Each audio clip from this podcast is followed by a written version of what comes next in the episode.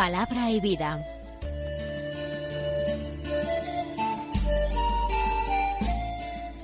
Con el padre Manuel Horta desde Sevilla.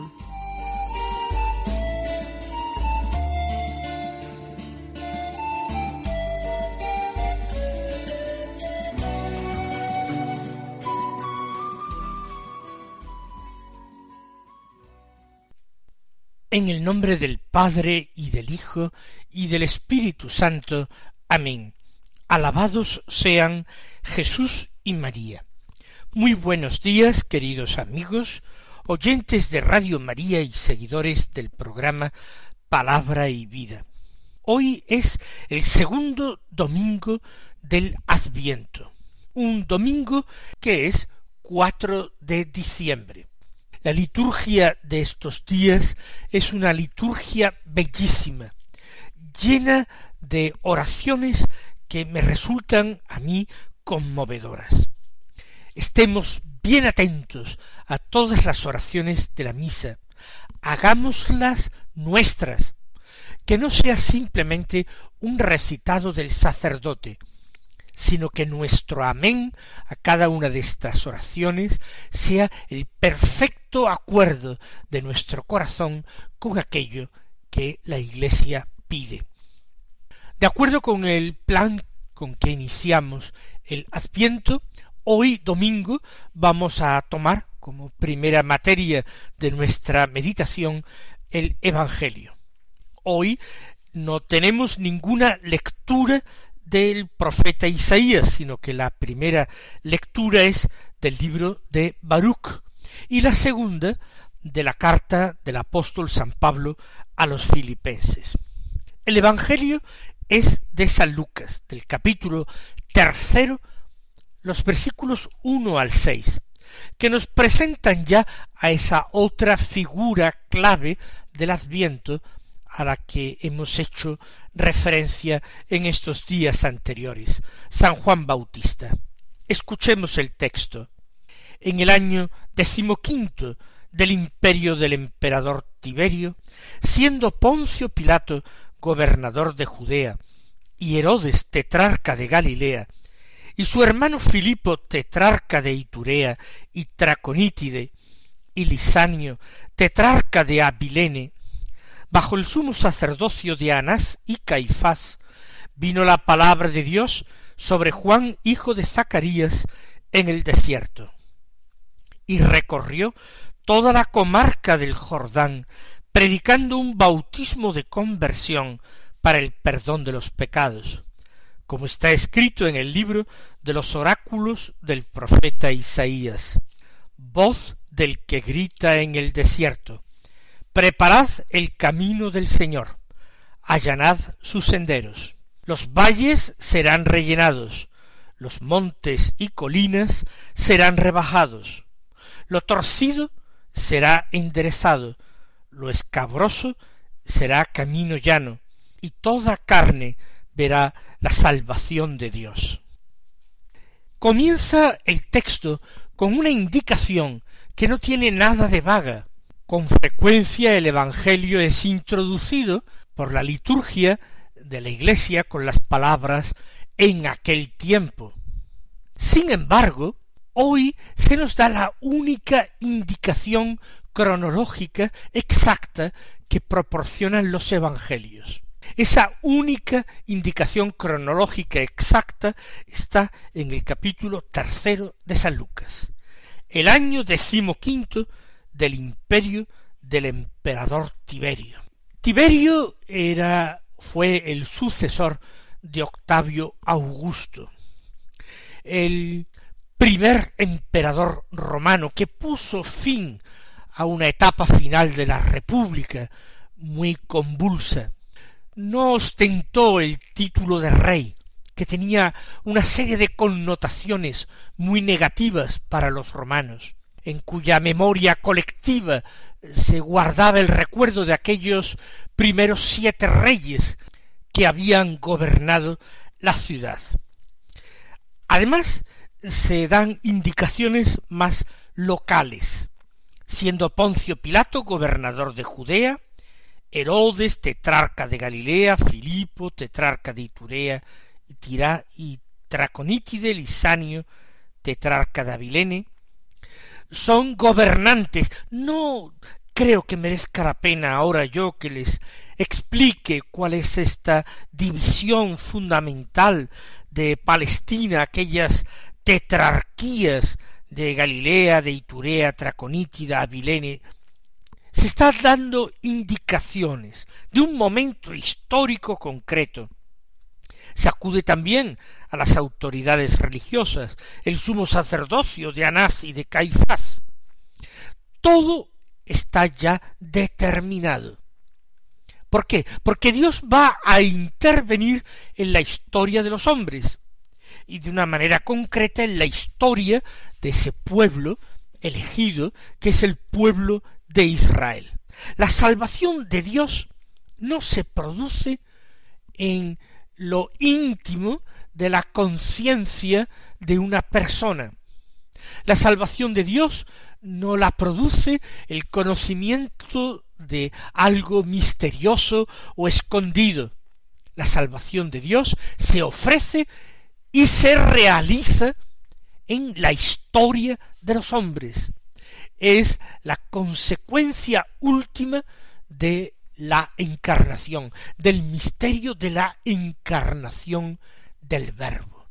El Verbo se hizo carne, se hizo un cuerpo en el espacio y un momento en el tiempo, y así tenemos nosotros que aceptar la salvación en nuestras propias vidas, en nuestra historia.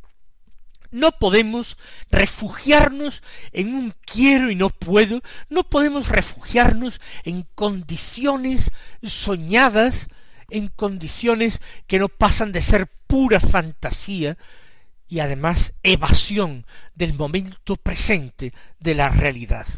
Dios quiere hacernos santos y quiere hacernos santos en el siglo XXI con nuestros condicionamientos psicológicos de edad de historia, de experiencia, condicionamientos familiares, sociales, laborales, con todo.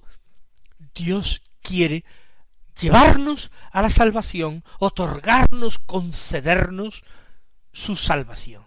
Aquí, ahora, a nosotros, a cada uno de nosotros. Nos basta con aceptar su palabra, nos basta con creer en ella, nos basta con dejarnos salvar.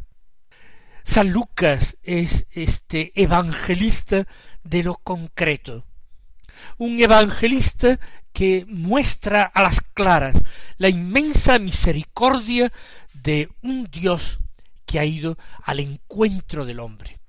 Es San Lucas el evangelista, el único que nos narra la anunciación del ángel a María, el único que nos narra su visitación a su prima Santa Isabel.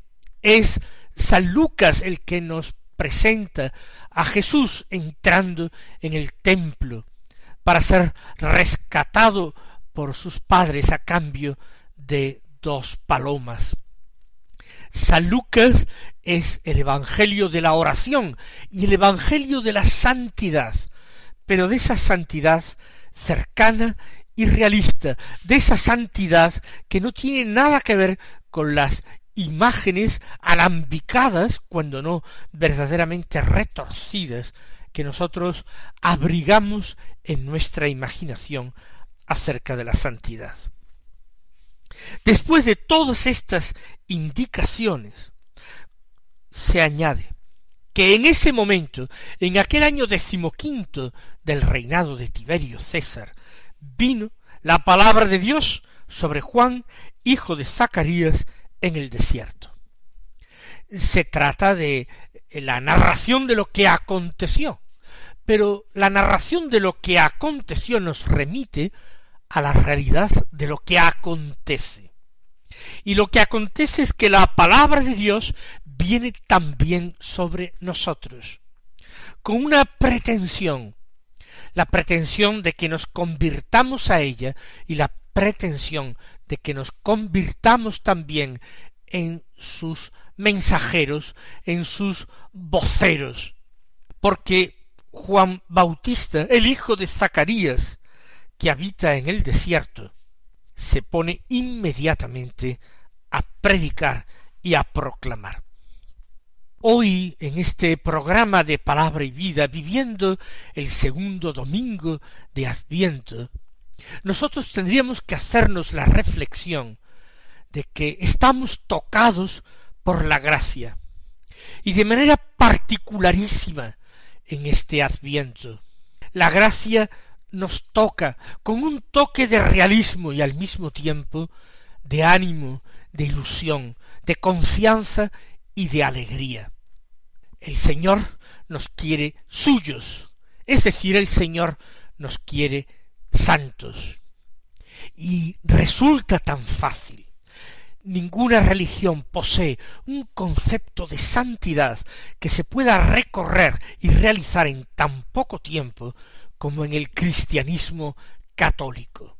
La santidad no está al final de un largo y erizado camino, como en estas religiones orientales místicas como el hinduismo o el budismo. La santidad no es prerrogativa exclusiva de Dios, como en el Islam, sino que el Dios misericordioso quiere comunicar esa santidad, esa vida, a sus hijos, no sólo a sus fieles, sino a sus hijos queridísimos y pecadores, pero hijos muy queridos. Recorrió Juan la comarca del Jordán, y no sé si a ustedes les impactan estas palabras, porque con mucha frecuencia y durante años yo me he imaginado a ese Juan que vivía en el desierto, el hijo de Zacarías e Isabel. Juan que recibe aquella palabra de Dios y que empieza a bautizar en el Jordán y que empieza a predicar a la gente que acude hasta él. Pero lo que afirma San Lucas no es simplemente que la gente acudiera a él, sino que él iba a buscar a las gentes. Por eso afirma recorrió toda la comarca del Jordán. La recorrería andando, caminando, como un día lo haría Jesucristo o como lo harían sus apóstoles. Recorrería pueblos y ciudades, llamando a las gentes, convocando a las gentes, amonestando a las gentes, invitándolas a esa conversión. Pero recorrió toda la comarca del Jordán, dice San Lucas. La palabra de Dios nunca nos encierra en nosotros mismos, nunca nos invita a una vida apacible y al mismo tiempo descomprometida. La palabra de Dios nos urge para que hagamos el bien, para que busquemos a los hermanos y les comuniquemos nuestra alegría, nuestra esperanza, para que les comuniquemos nuestra fe.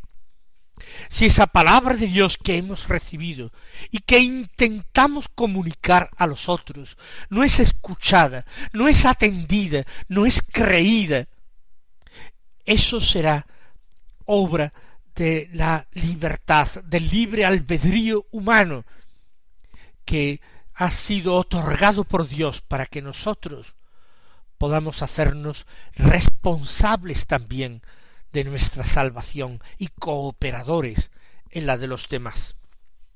Recorrió, pues, Juan toda aquella comarca del Jordán y predicaba un bautismo de conversión para el perdón de los pecados. Él es muy directo. Ese signo del bautismo parece ser que era conocido por los judíos antes que Juan. No se dice en ningún lugar que se tratara de una originalidad de este hombre. La evocación del paso del Mar Rojo o la evocación del paso del mismo Jordán que realizó Josué, seguido por todo el pueblo, para comenzar la conquista de la tierra prometida, comenzando en Jericó. Ese paso era un acontecimiento de salvación, que podía ser evocado, reproducido en una entrada en las aguas y una salida de las mismas, de una forma muy eh, clara y significativa cuando se trataba de las aguas del Jordán. Israel también entró en las aguas del Jordán para atravesar el río y entrar a conquistar la tierra donde Dios. El bautismo implicaba hacer este mismo signo, con confianza entrar en las aguas del Jordán para salir a conquistar la nueva tierra. Es un gesto de conversión, de renovación de la alianza con Dios, una afirmación de fe y de esperanza. Y Juan Bautista, que recorre toda aquella comarca, invita a los hombres a realizar este signo, es decir, a alinearse con él en la causa de Dios. Predicaba el bautismo de conversión para el perdón de los pecados, porque no existe perdón de los pecados sin conversión. No existe perdón sin conversión. Esto hay que repetirlo muchas veces hoy día, porque da la impresión de que Dios otorga su misericordia en forma de perdón sin necesidad de que el hombre abandone su vieja vida, su vida anterior. Y esto es un gran error, es una equivocación de funestas consecuencias. El hombre, ayudado por la misericordia, tiene que descubrir el pecado en su vida, tiene que reconocerlo, tiene que arrepentirse, tiene que rechazar ese pecado. Y una vez que ha entrado en esas aguas y ha muerto al hombre viejo, entonces puede nacer el hombre nuevo. Entonces la gracia y el perdón de Dios nos constituyen en hombres nuevos. Por eso Juan Bautista predica la conversión, el abandono de los vicios, el abandono de los pecados, el abandono de una conducta sin sentido, para poder recibir ese don de una vida nueva. Y Lucas recuerda que el profeta Isaías ya había hablado de esto de una manera profética y velada, ya estaba haciendo referencia a la figura del precursor y a su ministerio. Y lo cita en este lugar del Evangelio. Enlaza el presente, que es el año decimoquinto del imperio de Tiberio César, con el pasado, que es el oráculo del profeta Isaías, y con el futuro, que es el contenido de la predicación de Juan que vamos a ver inmediatamente. En los oráculos del profeta Isaías está escrito, dice San Lucas, voz del que grita en el desierto, preparad el camino del Señor, allanad sus senderos. ¿De quién puede decir esto el profeta Isaías? Quizás Isaías no podía imaginarse con detalle aquello que estaba enunciando, sin embargo, Dios le hacía proclamar incluso aquello que él mismo no entendía y que no vería nunca con sus ojos de carne. Voz del que grita en el desierto. Juan Bautista desde su juventud, desde su adolescencia quizás, había morado en el desierto. Desde allí es llamado a un ministerio que le va a llevar a los pueblos. ¿Y qué es lo que, según Isaías, este personaje que se llama voz del que grita en el desierto, qué es lo que va a decir la voz? Preparad el camino del Señor, allanad sus senderos. Hay que disponerse, hay que prepararse. Nunca basta con dejar correr el tiempo. Hay que ser activos, hay que actuar en el tiempo. ¿Por qué? porque ya lo hemos dicho desde el comienzo, somos, como criaturas humanas, seres que habitamos en el espacio y nos movemos en el tiempo. Los valles serán rellenados, anuncia Isaías, los montes y colinas serán rebajados, lo torcido será enderezado, lo escabroso será camino llano. Todo eso es lo que va a obrar Dios. Pero el hombre tiene que tomar esa decisión de colaborar con Dios. Tiene que preparar el camino del Señor. Los senderos que hay que preparar son las formas y maneras en que discurre nuestra vida, nuestra vida común y corriente. También en nuestros hábitos de cada día tenemos que aplicar nosotros una conversión, una reforma. También en lo más sencillo, si lo examinamos, podemos encontrar una desviación, una profunda perversión en la que nos olvidamos del fin que es nuestro Dios, y nos enredamos y nos entretenemos en los medios. Allanar los senderos. Los valles han de ser rellenados. ¿Por qué?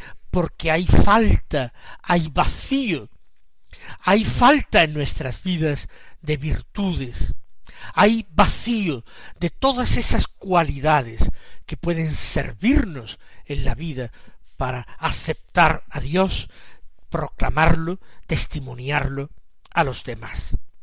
Los valles serán rellenados, los montes y colinas serán rebajados. ¿Cuáles? Aquellos puntos en los que nos consideramos más sobrados, más completos, más elevados, todo aquello que nos mueve en ocasiones al orgullo o a la soberbia, todo eso tiene que ser rebajado. Lo torcido tiene que ser enderezado.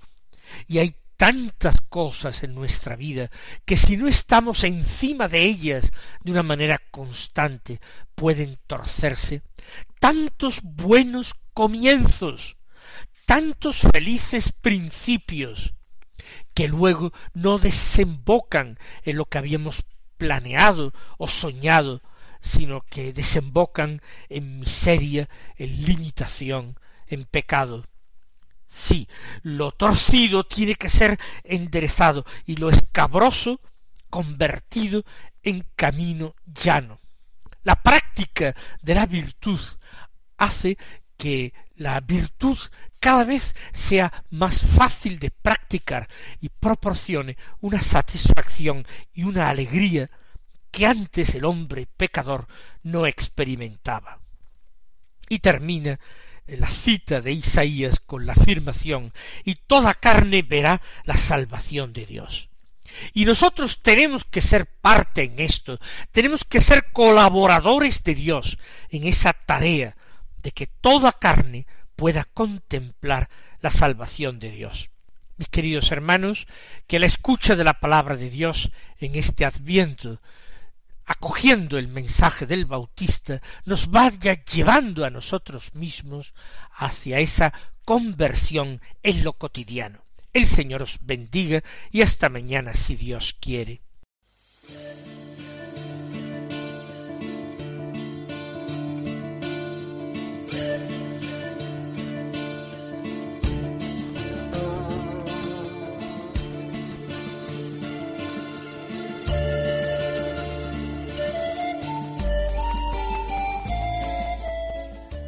Concluye Palabra y Vida, un programa dirigido desde Sevilla por el Padre Manuel Horta.